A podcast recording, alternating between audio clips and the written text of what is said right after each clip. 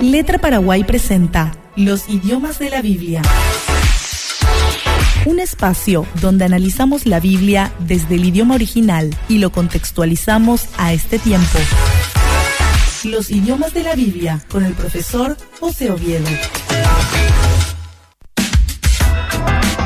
Bienvenidos a todos a Los Idiomas de la Biblia, un podcast que hemos arrancado el lunes pasado. Este es nuestro nuestra segunda edición aquí en el programa de Contracorriente y nuevamente cuento con la presencia del magister José Oviedo. Un gusto saludarte, magister. ¿Cómo le va? Bienvenido. ¿Cómo estás, Eliseo?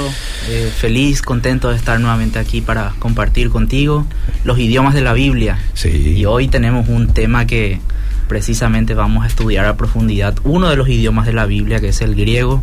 Así que yo le pido a la gente que nos está escuchando que vaya acercándose al, a la radio, al Facebook y abriendo su Biblia.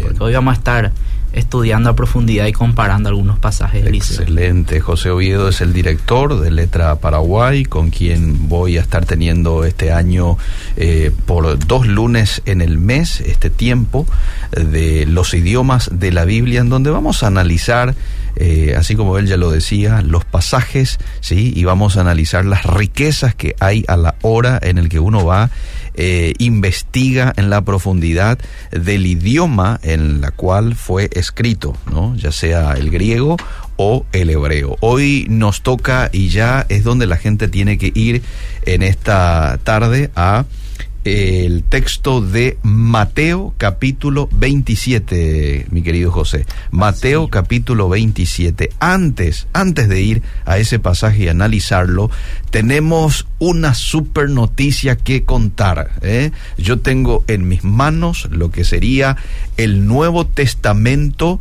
en la traducción, querido José. Guaraní ñandeva. Guaraní ñandeva. Aquí está, terminado. Los que están prendidos a través del Facebook pueden estar observando. Este es el Nuevo Testamento en el Guaraní ñandeva. Aquí está completito, ¿sí? Todos los evangelios. Este, de manera que nuestros hermanos podrán en su idioma tener el poderoso libro que es la Biblia y poder leerlo Mateo, Marcos, Lucas, Juan, los Evangelios, todas las cartas de los apóstoles hasta el libro de Apocalipsis. Así mismo es, Eliseo. Y qué, qué lindo, ¿verdad? Esta será una Pascua diferente para los ñandeva. Seguro. Por primera vez van a poder celebrar la Pascua contando la pasión y la resurrección de Cristo en su propio idioma. Qué lindo. Y esto es algo tremendo y es para la gloria de Dios.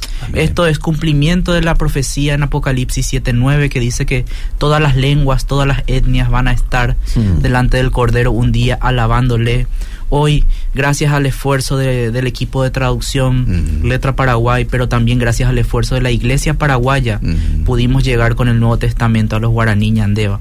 Y yo quería agradecer a la Iglesia porque esto se pudo imprimir gracias al esfuerzo de la Iglesia Paraguaya. Este también es parte del trabajo que se está haciendo a nivel nacional ah. y a nivel internacional porque hubo mucha gente que apoyó desde el extranjero para este ministerio. Ah. Quiero contarles que se llegó a la meta, Eliseo. Queríamos imprimir mil Biblias que iban a bendecir a mil familias porque vamos a repartir una Biblia por familia y llegamos a la meta cumplimos, imprimimos las mil, Biblias, no tenemos deudas por la impresión. Y, y, bueno, ya nos queda simplemente celebrar con el pueblo ñandeva el sábado, este sábado, 1 de abril, en la comunidad de Damasco, ahí en Laguna Negra, Chaco, Paraguayo. Están todos invitados, especialmente nuestra audiencia que vive en el Chaco, si quiere ir a participar de este evento. Va a ser un evento abierto donde se van a juntar comunidades ñandevas, todas van a recibir juntas la palabra de Dios. Va a haber un lindo evento donde vamos a, a compartir, vamos a orar por esta palabra, porque queremos que esta palabra no solamente sea un trabajo académico, sino que impacte y transforme vidas, porque para eso es la palabra de Dios. Totalmente. Como dijimos ya desde el lunes pasado, la misión de letra no es traducir la Biblia, es hacer discípulos a través de la traducción de la Biblia. Y ahora creemos que la iglesia ñandeva tiene un motivo para celebrar tienen el Nuevo Testamento, tienen los Evangelios, las cartas de Pablo, lo que es vital para todo cristiano. Así que gracias Iglesia Paraguaya por colaborar con letra y por colaborar para que esta palabra llegue a los guaraní ñandeva. Qué gratificante es para el oyente del otro lado que de alguna manera, este, o a través de sus oraciones, o a través de sus donaciones, a través de los traductores, hoy pueden decir, eh, yo soy parte de la realización del Nuevo Testamento en guaraní ñandeva, ¿verdad? Eh, esa es una gratificación de que sos parte de la alegría, de la formación que muchos van a tener, este, muchos allá en el Chaco, a través de esta, esta literatura, a través de este trabajo eh, que se ha hecho con mucho esfuerzo y también con mucha excelencia. ¿eh? Con mucha excelencia, Dios se va a estar presentando de manera personal en el idioma que ellos hablan, gracias a las muchas personas que han participado en este emprendimiento, José. Asimismo, y bueno, queremos invitar a todas las personas a que sean parte de este evento. Es abierto, como dije, es un lindo es una linda celebración que queremos hacer porque es un momento histórico para el pueblo ñandeva. Estaremos reunidos en la comunidad de Damasco el sábado desde las 9 de la mañana Este hasta el mediodía. Este sábado 1 de abril, iniciando la Semana Santa, queremos dedicar la Biblia. Ya esta Semana Santa ellos van a poder leer sobre la pasión, la resurrección de Cristo. Letra puso un bus que va a ir desde Asunción, pero yo quiero contarle a la audiencia que el bus ya está lleno. Ah, ok. Los 50 lugares que teníamos ya se llenaron, Bien. así que animamos a todos los que quieran ir a que vayan por sus cuentas o en su vehículo, con algún bus. Y hay mucha gente que vive en el Chaco cerca, seguramente que va a poder acercarse también al, al evento. Va a haber algunos carteles en el camino, en la Transchaco, para saber dónde se entra para la comunidad. Bien. Pero para información general se entra en el kilómetro 495. Ya. Sí, entonces para todos los que van a ir, vamos a estar ahí para celebrar juntos y vamos a terminar el día, el mediodía con un caruguazú ahí en la comunidad ñandeva. Epa, Así que están todos invitados. Muy bien, bien, este, usted ha mencionado recién Semana Santa y estamos a tan solo una semana. Eh, hoy abordamos un tema alusivo, ya lo que recordamos en esta fecha, y se ha titulado al podcast de hoy Jesús Barrabás o Jesús el Cristo. ¿eh? ¿Y dónde es que vamos a analizar qué pasaje? Eh, Mateo capítulo 27. Vamos a ir cortando, sí, hay, hay mucha tela que cortar, como se dice, y mucho que aprender con el podcast de hoy, José. Asimismo, Eliseo, yo pido a la gente que tenga sus Biblias a mano y que tenga algo para anotar porque Mm. hay varios comentarios que voy a hacer que capaz por ser terminología un poco técnica, Mm. de repente uno se puede perder ahí en el, en el hilo, ¿verdad? Pero yo te quiero pedir, Eliseo, para poner a la audiencia en contexto, que leamos esta porción del pasaje como para que nos encontremos exactamente en, en el punto indicado de esta semana de la pasión que, que está en el texto de Mateo 27. Vamos a leer Mateo capítulo 27 desde el versículo 15 hasta el 22. ¿Quiere que lo lea en la versión? eh, Reina Valera. Reina Valera. Ahora bien, en el día de la fiesta acostumbraba el gobernador soltar al pueblo un preso, el que quisiesen, y tenían entonces un preso famoso llamado Barrabás. Reunidos pues ellos, les dijo Pilato, ¿a quién queréis que os suelte? ¿A Barrabás o a Jesús llamado el Cristo? Porque sabía que por envidia le habían entregado. Y estando él sentado en el tribunal, su mujer le mandó decir, no tengas nada que ver con ese justo, porque hoy he padecido mucho en sueños por causa de él. Pero los principales sacerdotes y los ancianos persuadieron a la multitud que pidiese a Barrabás y que Jesús fuese muerto. Y respondiendo el gobernador les dijo, ¿a cuál de los dos queréis que os suelte? Y ellos dijeron a una, a Barrabás. ¿Hasta allí? Hasta ahí, tremendo. Yo creo que todo cristiano conoce esta historia. Sí. Sabe la situación que estaba pasando y te quiero comentar un poco por qué o es que hoy quise venir a este punto de la historia de la pasión y no exactamente la muerte y la resurrección.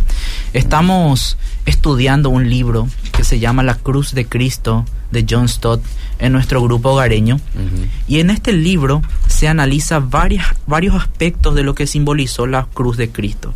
Y uno de los aspectos que, que aclara y que explica de manera espectacular el autor John Stott es el contexto sociopolítico en el cual se dio la muerte de Cristo. A veces nos, nos ponemos a pensar tanto en, en Pilato, en Judas, en Caifás y menos en este Barrabás que apareció ahí en el punto de la historia y es como que fue su día de suerte. Justo le tocó ahí estar con Jesús al lado y la gente estaba enojada con Jesús, entonces le pidió a, Pilato que, que saquen a Barrabás. Incluso por la cabeza de Barrabás no habrá pasado eso, de que le rescaten a él en vez de a Jesús. Hasta él estará sorprendido. Pero, pero bueno, hay muchas cosas que se dieron en ese contexto. Y yo estudiando un poco lo que es desde la comparación de versiones, me di cuenta de un detalle al leer el mismo texto mm. en otra versión. Y te quiero pedir que leas, por favor, Eliseo, la versión Dios habla hoy. Solamente el versículo 16. Había entonces un preso famoso llamado Jesús Barrabás. Jesús Barrabás. ¿Y en el 17? Y estando ellos reunidos, Pilato les preguntó, ¿a quién queréis ustedes que les ponga en libertad? ¿A Jesús Barrabás o a Jesús el que llaman el Mesías? Yo no sé si la gente sabía este dato, pero existen varias versiones de la Biblia donde aparece que el nombre de Barrabás es Jesús. Mm. Jesús Barrabás mm. contra Jesús el Cristo. Por eso le puse el, título hoy a, nuestro podcast con ese de esa forma. TLA también es otra versión bastante reconocida que tiene de esta forma. Eh, en ese tiempo estaba encarcelado un bandido muy famoso que se llamaba Jesús Barrabás. Preguntó Pilato, ¿a quién quiere que ponga en libertad? Y la gente eh, a Jesús de Barrabás o a Jesús a quien llaman el Mesías. Entonces, claramente es como que el, el, autor del Evangelio pone este contraste, ¿verdad? Y tenemos siempre esa imagen de Jesús y Barrabás ahí al lado. Pero a mí me llama bastante la atención eso del, del Jesús para Barrabás. Mm. Yo por lo menos hace poco nomás me enteré de esta información leyendo, comparando las versiones. Por eso mm. es importante para la audiencia que, que uno pueda leer en diferentes versiones porque ahí se da cuenta de las diferencias de los idiomas de la Biblia. Sabemos que Mateo se escribió en, en griego, mm. por eso es que hoy vamos a estar analizando el griego de Mateo. Y una de las grandes diferencias que nosotros tenemos en cuanto a versiones se da porque a veces en un manuscrito dice de una forma y en otro manuscrito dice de otra forma. A partir de ahí es que nosotros los que traducimos la Biblia tenemos varios factores por los cuales nos regimos para tomar decisiones. Obviamente acá la Dios habla hoy y la traducción al lenguaje actual decidieron poner Jesús Barrabás, mientras que versiones como la Reina Valera 60, Biblia de las Américas, Nueva Versión Internacional, solamente dice Barrabás. Entonces, para pintarles un poco el panorama, yo estuve mirando cuáles son los manuscritos griegos que tienen solamente Barrabás. Y precisamente son los más antiguos que tenemos. El sinaítico, el vaticano y el alejandrino. Mm. Son manuscritos que datan del siglo 4 y 5 después de Cristo. O sea, unos 300 años de diferencia ah. con los sucesos que ocurrieron. Ahora, ¿cuál es el manuscrito, cuál es el códice que tiene este Jesús es un códice que data del año 900 eh, más o menos después de Cristo. O sea, ya pasó bastante. Y ahora, ustedes me van a decir, bueno, vamos a hacerle caso al más antiguo. Así parece que se resuelve la cuestión. Pero ¿por qué entonces versiones como Dios habla hoy y traducción al lenguaje actual decidieron poner Jesús Barrabás y no simplemente Barrabás?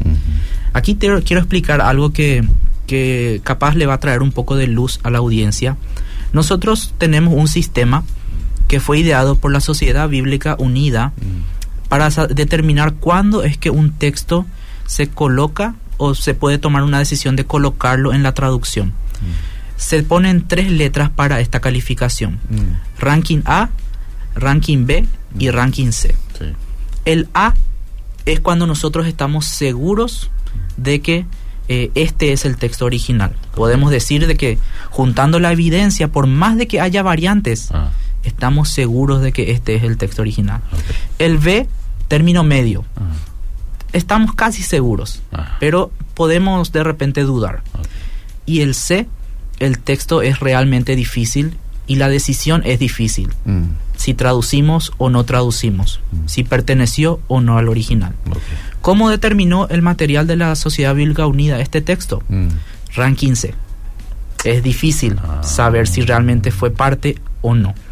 Y quiero explicar por qué. Mm. Me van a decir, bueno, es que los manuscritos más antiguos no tienen Jesús, Barrabás. Mm. Solo tienen Barrabás. ¿Por qué le vamos a hacer caso a un manuscrito más nuevo Sí. Que data del 900? 600 años de diferencia hay ahí. Hay un, hay un, hay un tema acá, ¿verdad? Que el códice no se crea a partir de, de un escrito solamente, Mm. sino que normalmente los códices se crean a, a través de diferentes papiros. Mm. Y específicamente este donde se encontró Jesús de Barrabás tenía dos evidencias que apuntan a que probablemente Jesús era el nombre de Barrabás también. Uno es que uno de los papiros que se usa data del siglo III, Mm. 100 años antes de los manuscritos más antiguos, siglo III después de Cristo. Y otro es que en este grupo de manuscritos que se llama, eh, es muy difícil el nombre, pero por si alguien quiere saber, el Códice Coridetti se llama, Mm. que data del siglo IX. En este grupo de manuscritos, que se, se les llama también manuscritos de Cesarea, había como comentarios al margen de la Biblia. Mm. Y en unos comentarios decía un texto específicamente de que se encontró, así, ah, te, te cito lo que decía uno de los comentarios que estaban en este manuscrito que uno puede comprobar, Sí. uno puede ir, Sí. mirar y comprobar. Dice, en muchas copias antiguas que he encontrado, dice el comentarista, Mm. encontré que el propio Barrabás se llamaba Jesús. Mm. Y esto también es apoyado por Anastasio, Crisóstomo y, e incluso Orígenes, que son padres de la iglesia, que al parecer se refirieron a Barrabás también como Como Jesús, Barrabás. Otro argumento que encontré en los comentaristas es que eh, Josefo, el gran historiador judío, Mm. él dijo que había, o por lo menos él nombró a más de media docena de Jesús en el tiempo de Jesús, Ah, de nuestro Jesús, ¿verdad? Mm, eh, por lo visto era un nombre muy común. Incluso en Colosenses 4:11 hay Pablo cita a otro Jesús, ¿verdad? Como como parte de la de la gente que que saluda. No sé si podemos leer Colosenses 4:11. Estoy yendo justamente ahí para, para leer nomás este texto. Sí. 4.11 dice, y Jesús llamado justo, que son los únicos de la circuncisión que me ayudan en el reino de Dios y han sido para mí un consuelo. Sí, Jesús llamado justo, ¿verdad? Mm. Entonces era, era común el nombre Jesús, no es que Jesús fue el primero en tener ese nombre. Como hoy también hay nombres de por ahí que son comunes. Totalmente. muchos, ¿verdad? Entonces, Totalmente. algo parecido. ¿verdad? Bien. Después, otro argumento que tenemos a favor de que probablemente sí se llamó Jesús de Barrabás Mm, es que nosotros tenemos una regla Mm. en la traducción mm, eh, donde decimos que probablemente si el texto es difícil de asimilar, mm. ese es el original. Entonces, ¿qué pasa? Es muy difícil de asimilar de que Barrabás se llamaba Jesús también. Es más fácil simplemente diferenciar entre Jesús y Barrabás. Sí. Entonces, probablemente, probablemente algún autor, algún copista, Mm, no, no autor, copista, en algún momento dijo, acá esto genera confusión. Entonces sacó Jesús Ah. para no generar confusión. ¿Eso nos crea un problema? No precisamente, porque simplemente es cuestión de diferenciar entre dos personas. Sí. Otro argumento es que Marcos, Mm, Marcos no usa el nombre Jesús Barrabás. Marcos usa solamente Barrabás. Entonces, los que, los que dicen que Mateo usó a Marcos Mm, para, para hacer su evangelio, probablemente dicen que como Marcos no lo incluyó, entonces Mateo tampoco no lo incluyó. O el copista vio que Marcos no tenía y al copiar Mateo dijo, ah, ah, acá hay que, hay una diferencia, porque uno le llama Barrabás y otro Jesús de Barrabás. Mm, Vamos a ponerle el mismo nombre. Eso es una armonización ok. cuando se trata de igualar los manuscritos. Se daban todas estas cosas Mm, en el momento de decidir. Porque es que probablemente yo creo que eh, el nombre Jesús Barrabás era parte del original, ¿Por qué? porque vemos que en el mismo texto, Mm. si leemos el versículo 17, En la versión Dios habla hoy, ¿verdad? sí, cualquier versión, Dice el 17, y estando ellos reunidos, Pilato les preguntó, ¿a quién quieren ustedes que les ponga en libertad? ¿A Jesús Barrabás o a Jesús el que llaman el Mesías? ¿Por qué Pilato tiene la intención de aclarar quién es el otro Jesús? ¿Verdad? Esa es una pregunta que nos genera el texto, porque Pilato no es judío. Pilato no, no tiene una cosmovisión del Mesías, como lo tenía el pueblo. claro. Pero por lo visto, él ve la necesidad de aclarar que uno es tal y otro es tal. Claro.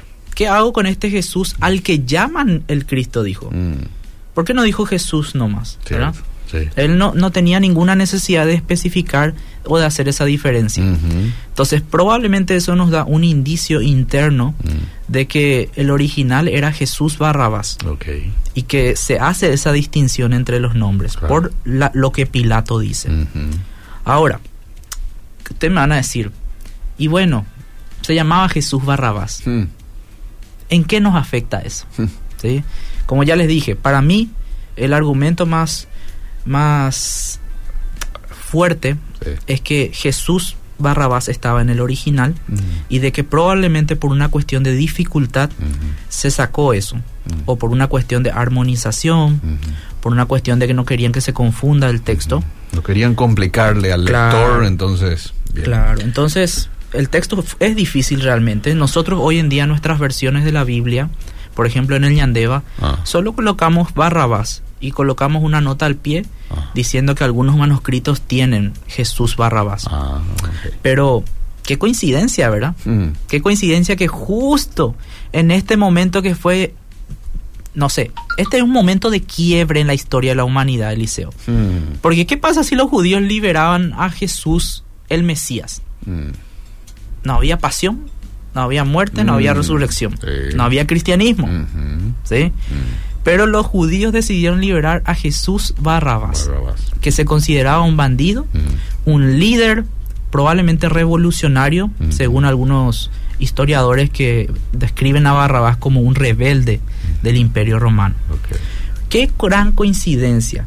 Pero ¿en qué nos afecta esto? Mm. ¿En qué nos afecta diferenciar entre estos dos? Analicemos un poco el nombre Jesús. Vamos. ¿Vos sabés, Eliseo, qué significa el nombre Jesús, en Jesús. hebreo? Jesús. A Viene, ver. viene de una palabra que es Yasha, Mm, que significa salvar. Por ejemplo, el nombre Josías Mm, tiene la misma raíz. El nombre Yeshua, Mm. Jesús, tiene la misma raíz. En Lucas 2.11 dice, y esto es una descripción de lo que dicen los ángeles, porque os ha nacido hoy en la ciudad de David un Salvador, Salvador. que es Cristo. el Señor. Especifica que este Salvador, acordate la palabra en hebrea, Yasha, ujú. es Cristo. Mm, Y en el mismo capítulo de Lucas, el versículo 21, 2.21 dice, cuando se cumplieron los ocho días para circuncidarle, le pusieron por nombre Jesús, mm, el nombre dado por el ángel antes de que él fuera concebido en el seno materno. mm, O sea que fue muy importante la asignación del nombre Jesús a este Mesías, porque el nombre significa salvación.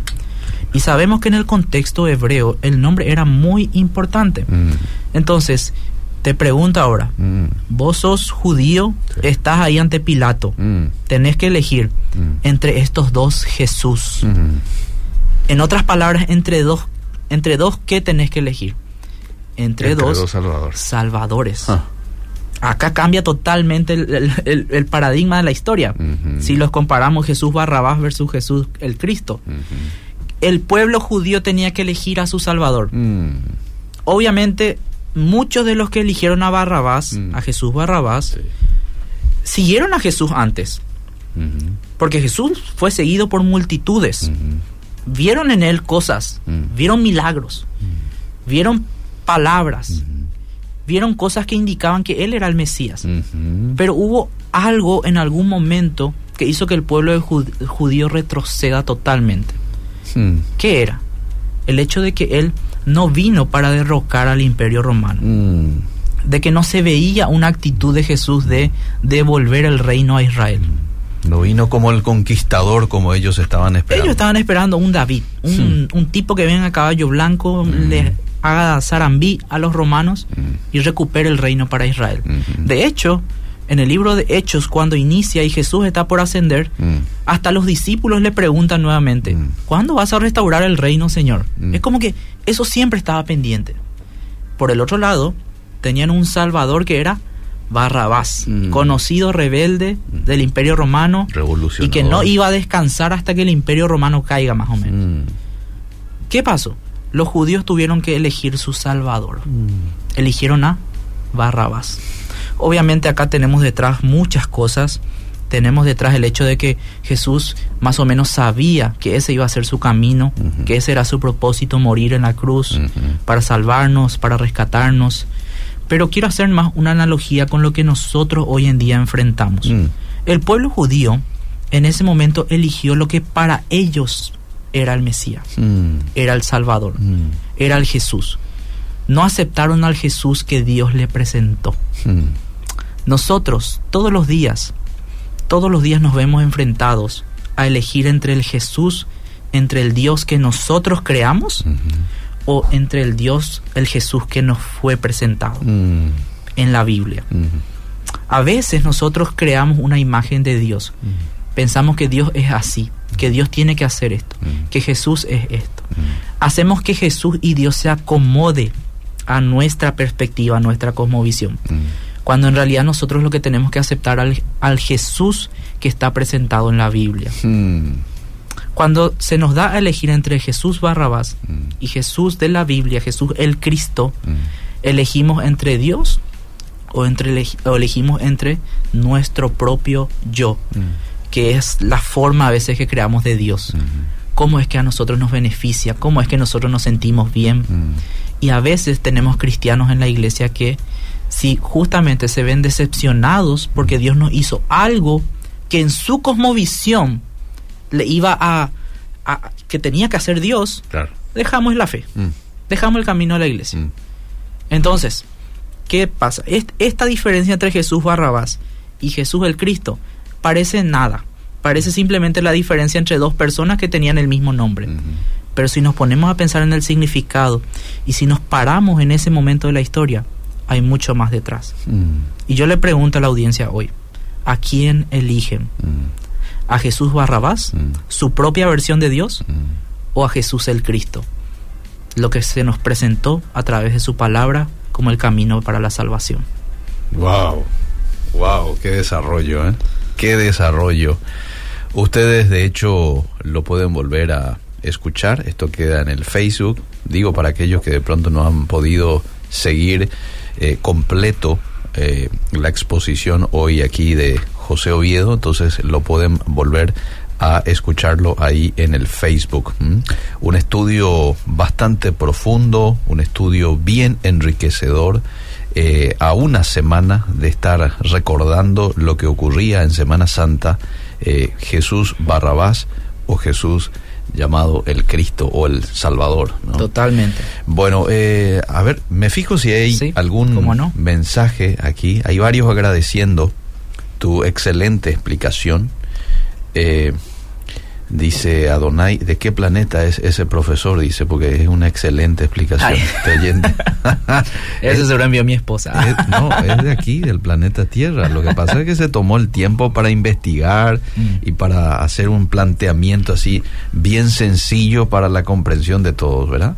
Una consulta, ¿cómo tratar con una persona que te dice que la iglesia verdadera es la católica, porque tienen todos los apóstoles ahí y no está en ninguna otra iglesia evangélica? Solo escucho y no quería dar un mal fundamento. No sé cómo defenderme, a ver si me ayuda. Dice. Bueno, eso es para otro, para otro programa, otro Sí, tema, sí. pero en la iglesia evangélica también tenemos los apóstoles. Así es. Pero lo quería leer ya que Sí. es un mensaje aquí que nos ha enviado. Profe, gracias por este tiempo y ya vamos a estar en su momento nuevamente compartiendo y desarrollando una edición más de este podcast, ¿eh? los libros de la vida, no, el, el, Los, los idiomas de la los Biblia. idiomas de la Eso. Biblia, ahí está. Pero bueno, quería animarle a la gente a que nos escuchen cada dos semanas. Ajá. En la próxima edición les comento que va a estar visitando la radio del doctor Víctor Gómez, Muy fundador de Letra Paraguay, y nos va a estar hablando acerca de si podemos confiar o no en la Biblia como palabra de Dios. Él tiene amplia experiencia en lo que son los idiomas de la Biblia Sí. y nos va a dar claros ejemplos de cómo es que a pesar de todas las diferencias que podemos encontrar en las versiones, de todas las diferencias que se pudieron dar en la historia, la Biblia es totalmente confiable y es palabra de Dios. Así que les animo, eh, dentro de dos semanas vamos a estar de vuelta acá para compartir con Eliseo y con todos ustedes. La invitación está hecha. Gracias por la sintonía. Seguimos. Esto fue Los idiomas de la Biblia, el análisis de la Biblia desde el idioma original. Será en otra edición por Obedira FM